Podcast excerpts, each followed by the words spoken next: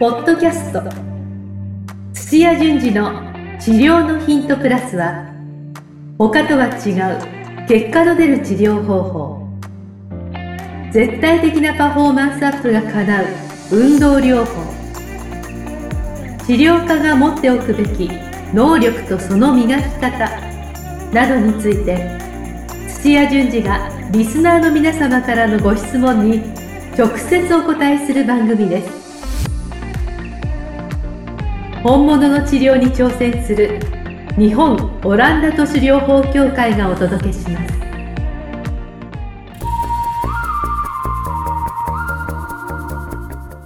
皆さんこんにちは。梅島茂です。土屋順次の治療のヒントプラス。先生本日もよろしくお願いします、はい、よろしくお願いします。そしてなんか今日は動画。はなんかどうしたんですかい。いや急に？そうなんですよ。ちょっとええ。アドバイス受けまして、えー、あまあこれ実はね、iTune とかのポッドキャストのところだけじゃなくて、ああの知ってる人は知ってるんですけど、YouTube でもね、はい。あの配信してるんですけどあも、はい。YouTube の方が、ええ。えーまあこれ音声えーだから、はい。結局うん動かない静止画のままずっと流してる、まあそんな状態なんですね。そうですね。あの、は YouTube の方がどんどんあのそういった動画が面白いものをってい、うものをなるべくこうなんか拾ってくるね。拾ってくるような感じなのであー。動きがないとっていうので、はい、はい、あのちょっと動動画を撮ってみようかななんて。ああそうですか、はい、だから音声とともにはい。YouTube ちょっとチェックしていってもらうと、あそうですねはい。そうですね。あのこんな風に映ってるあのあの録画してますよっていうのが分かると思うんですけうどね。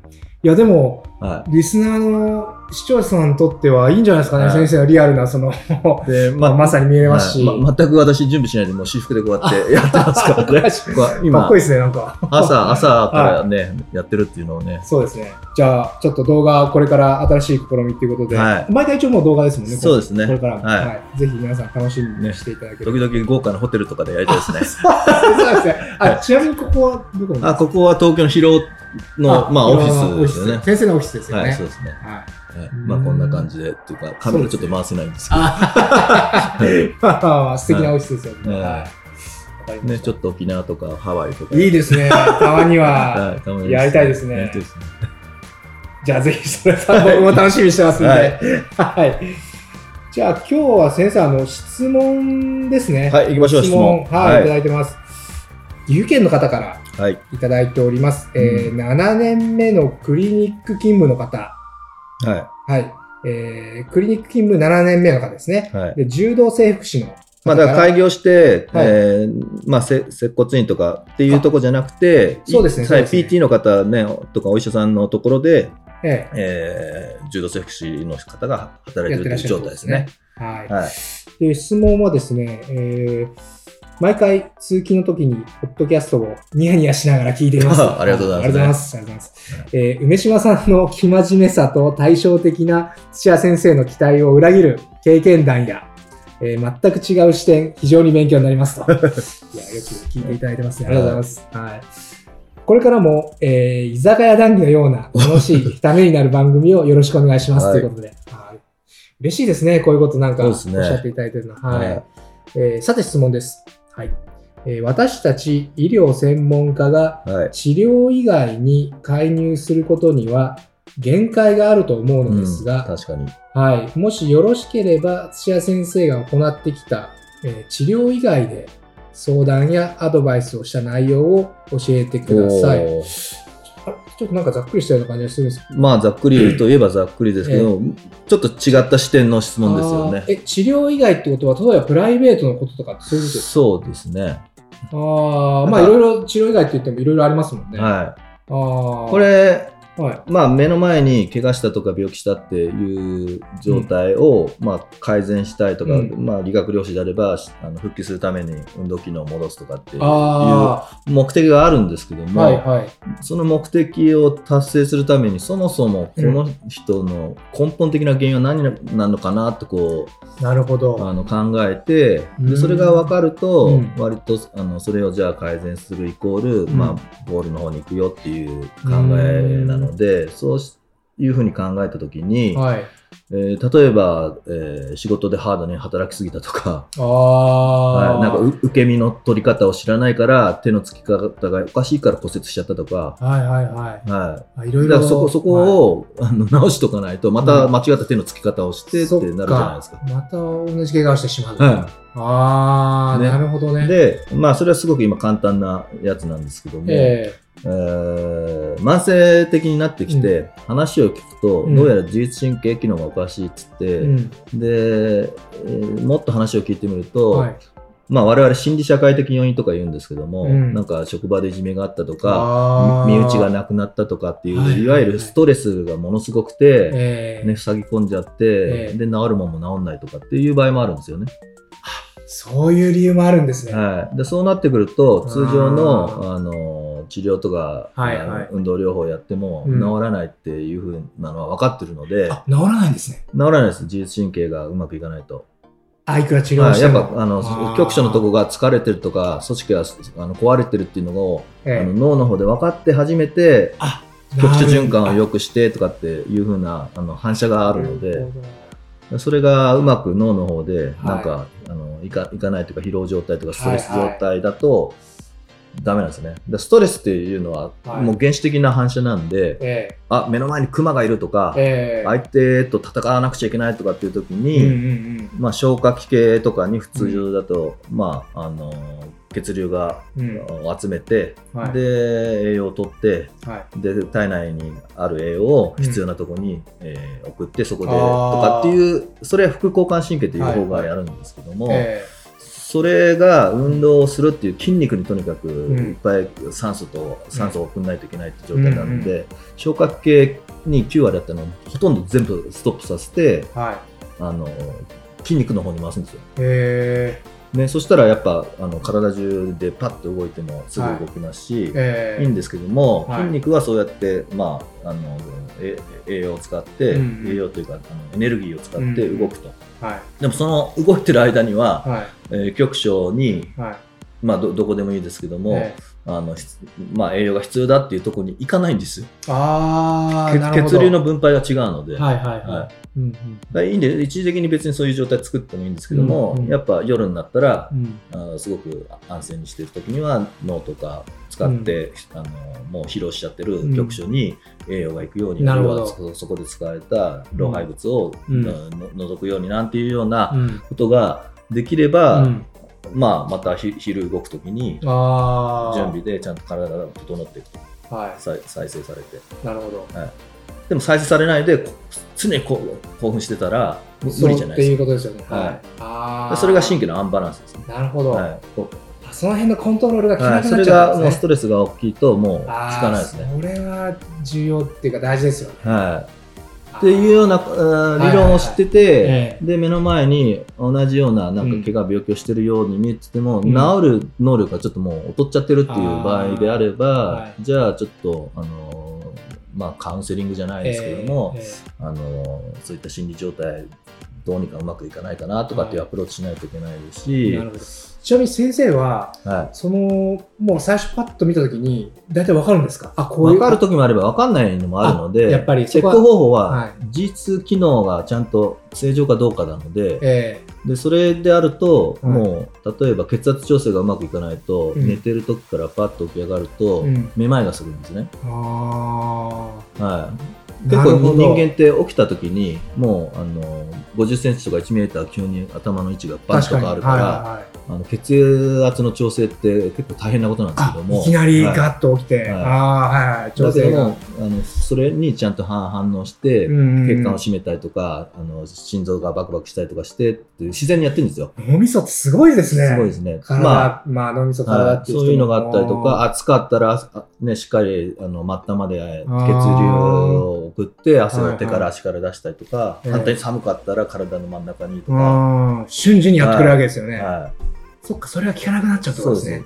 あの鳥鳥肌立てたりとか。そういった自律機能が、うん。あの複数おかしいな、機能がおかしいなっていうのが見つかると、あそれはちょっとうん。やっぱり自律機能おかしいっていうのが分かるので、それはやっぱ問診というか、問診ですね。はい、朝起きたらめまいしますか？ってさっき、はい。あ、そういうのちょっとずつ聞いてって。ああのげ下痢しちゃってるとかあ。便秘とか、はあそういうのもコントロールが効かなくなってるはい。からの証拠ってい、い。う。で自律機能だから自分がはい、意識しないでちゃんと向上できるようになってるかどうかなので、うーん。それを複数うまくいってないとなると、うん。あそれは自律機能やっぱおかしいぞっていう判断をして、はい。はい、でそれがあるかはいら治りにくくなってんだったら、はい。なんかそもそも筋トレしてる場合じゃなくて、確かに。はい、そっちのあの機能を直直すんですよね。そうですよね。はい。あその機能を直すんですね。はい。自律神経を調整する機能を直すってことですか？はああ。あとはでも、その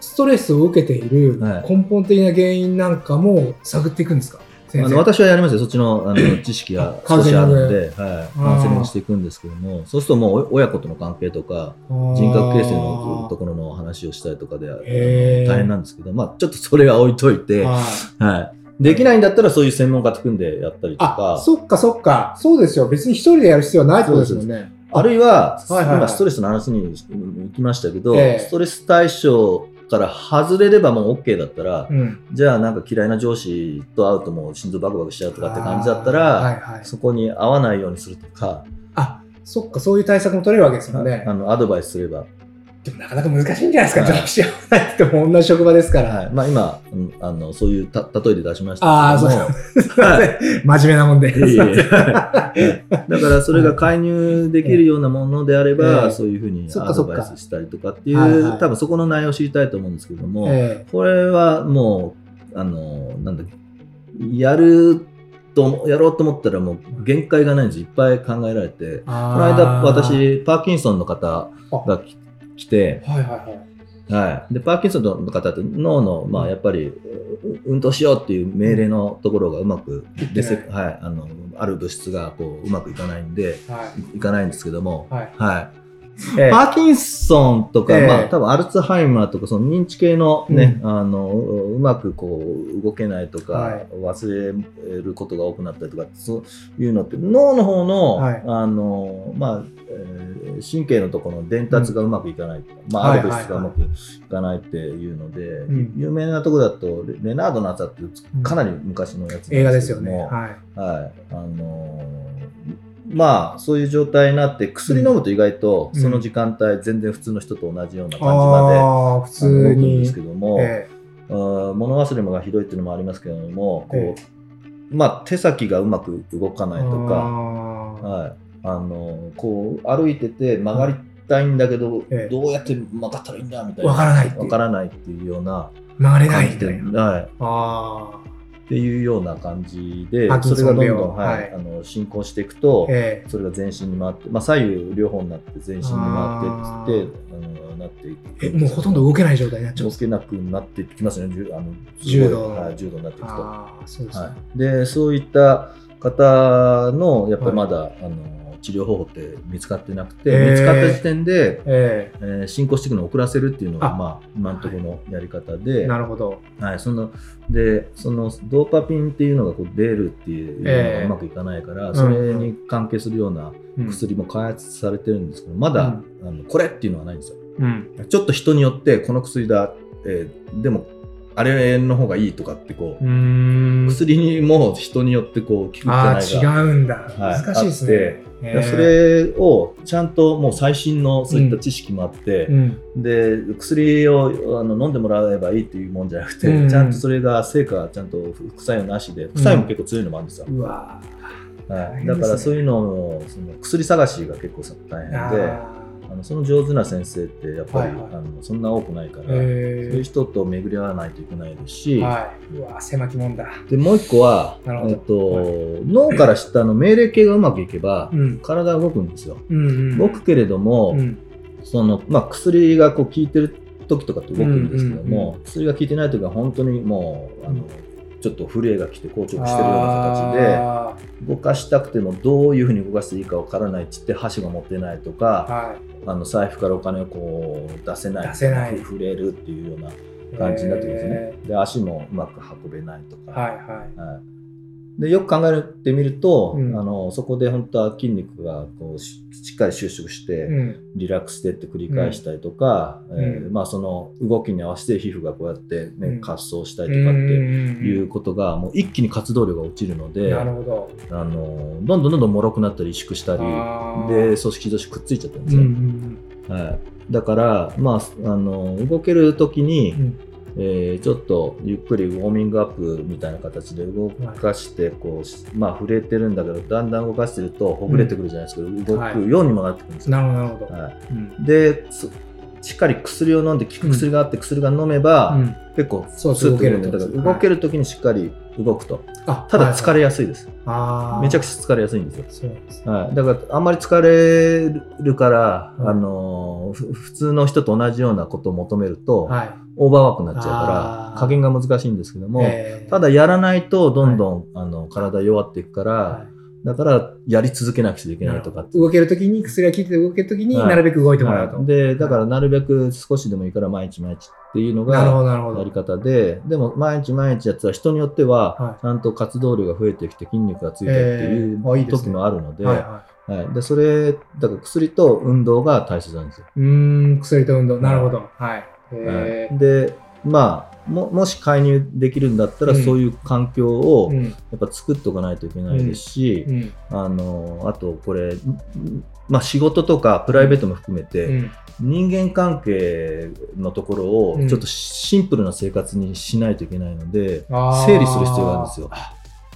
なるほど。はいで家を出るにも、はいあのその女性は、まあ、50, 50前後多分はい。私同じような感じの50前後の女性なんですけども、バリバリ仕事をしてた人なんですけども、え家家を出るのに、はもう3時間4時間準備が必要なんですよ。ー。へはい、だから1日はしごして何件も人と会うとかっていうのはできないから、ーはい。はい、だから顔を洗う洗うにしてもこうなんか水をちゃんとあの、うん。汲めないとか、うんうんあの歯ブラシも大変だとか、でパパーキンソンはい。はい。でお化粧も大変だとかっていうのがあるから、まあ億劫になるしはい。それを一生懸命やるこれ自体が疲れるとかっていう感じになってまあ引きこもりになったんですねそあの方。はい、でそういうかん感じで引きこもりになってさっきの,、あのストレスで、うん。あのちょっと、えー自律神経がおかしくなって、そこにも絡んでくるから。なるほど。だからなるべく会いたい人だけ会うとか、あまあ、あ、性格にもよりますけどもカミングアウトして私もう動けないから助けてっていう人が一番いいんですけど、はい、そうもいかないじゃないですか。ほとんどの人はなんか隠しておきたいとか、ね、昔の元気な自分の姿から全然変わっちゃうのではい見せたくないってなるからはい。だからそうするとやっぱ限られて、ね、自分のことをちゃんと受け止められるとかっていう人じゃないとっていう感じになってくると多分人間関係かなり整理しないと、はい。はい、っていうことですはいね。っていうのもあるし家の中のものもはいは簡単にじゃあ棚の上のなんかあの奥の方のあるものをポンとか取るとかってできなくなってくるので、い。そっか。はい、だからもう必要最低限になるべく早いうちにもうどんどん、あの進行していくと、はい。それさえもできなくなるので元気なうちの初期の頃にえそれをはい。やっぱり、あの自分の大切なあものだけはい。の生活にして、えなるほど。はい、でお店のはあの商品棚の配列じゃないですけど取りやすいところにそれを置いとくとかしないと、はい、ー結構ご家族の理解っていうの必要ですよねで。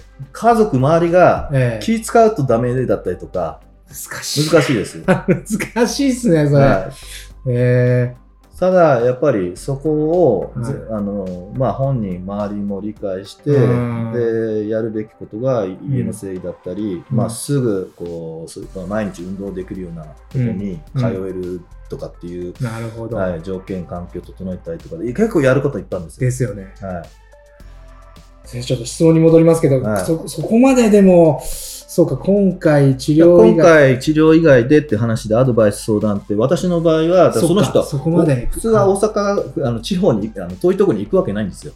介護とかのあのし専門にやはい。る、あのケアマネージャーっていう人がええ。通常、あ通常はい、なんか自分のちあの知り合いの人のここの行って、はいはいはい。で昼はデイケアのなんかサービスここ受けてとかってうん。やるような形のもっと専門版ですけど、うん、大阪から来ていただいてわざわざ来られて。はい。でやっぱプラス医療知識があるから、はだからやっぱりちょっとお医者さんのネットワークを使って、うん。さっき言った薬探しの上手なうん。あのかかりつけ医じゃないですけども、うん。あのパーキンソンの専門医をちょっと紹介すあるなり。コネクションあるんですか、先生は。いや直接はないですよ関西の方は。だけどもうお医者の話は医者に聞けば、はい業界ではあのこの人がこの先生がもう一番ですよとかって分かるじゃないですか。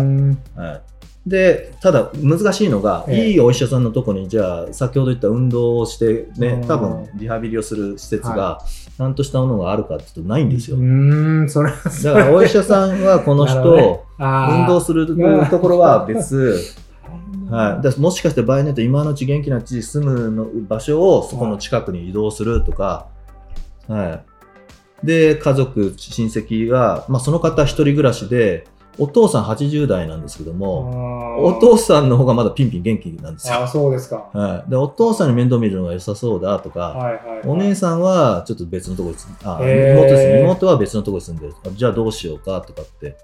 で海外旅行が好きだから、はい。で話聞くと海外旅行中は、はまあ、疲れるのは疲れるんだけども、もうめあの精神的にはもう超リフレッシュしてるから、はいはい状態いいんですい。よ、あ、なるほどね。時々ご褒美で23か月に1回は旅行しなさいとかああ、そういうのも大事ですよ、はいみたいな。ああ、はい。っていうようなとこまでどんどんどんどん私の場合は入っていっちゃいますけどね。なんか今、先生のその話を聞いてると、はなんか例えで言うと、いはい、プロデューサーみたいな、なんか役役割なのかなって思って。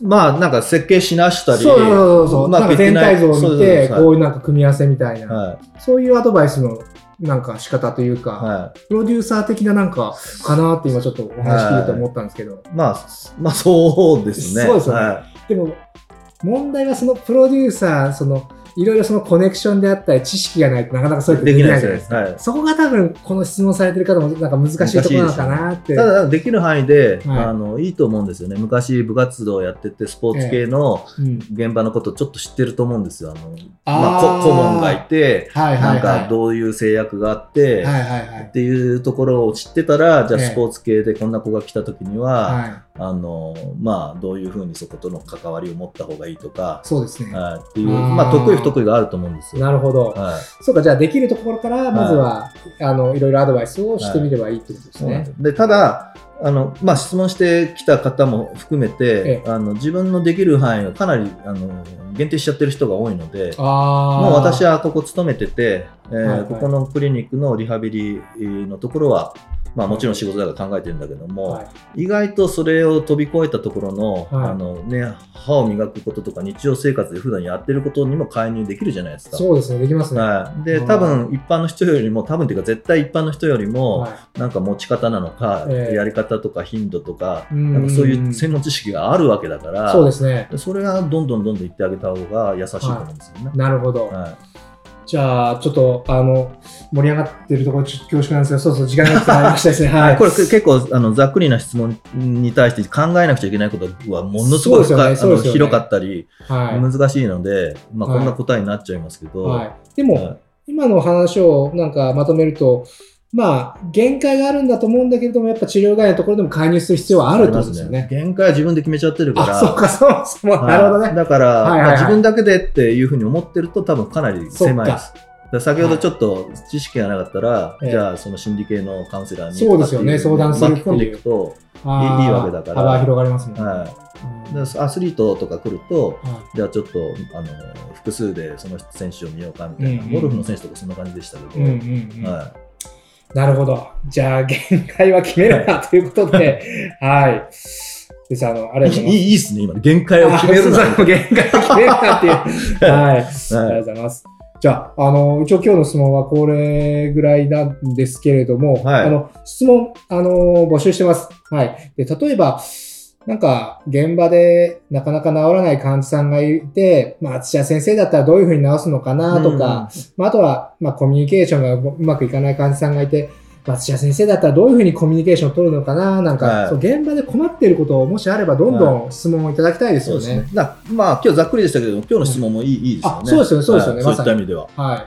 なんか日頃思い悩んでいることですよね。で、質問お待ちしてますので、まあ、どしどし送っていただきたいんですけど、で質問は、えっと、日本オランダ都市療法協会のホームページ、はい。はい、に行っていただいて、で、土屋順次のその治療のヒントプラスっていう、ポッドキャストのコーナーがあるんですよね。そうですね。はい。そこを押していただくと、えっと、質問受付コーナーの、あ、質問受付のボタンがありますので、そちらから質問受付がはできるということで、なのでぜひ皆さん、あのー質問お待ちしておりますので、はい、よろしくお願いしい。ます。はい。よろしくお願いします。ははいい。。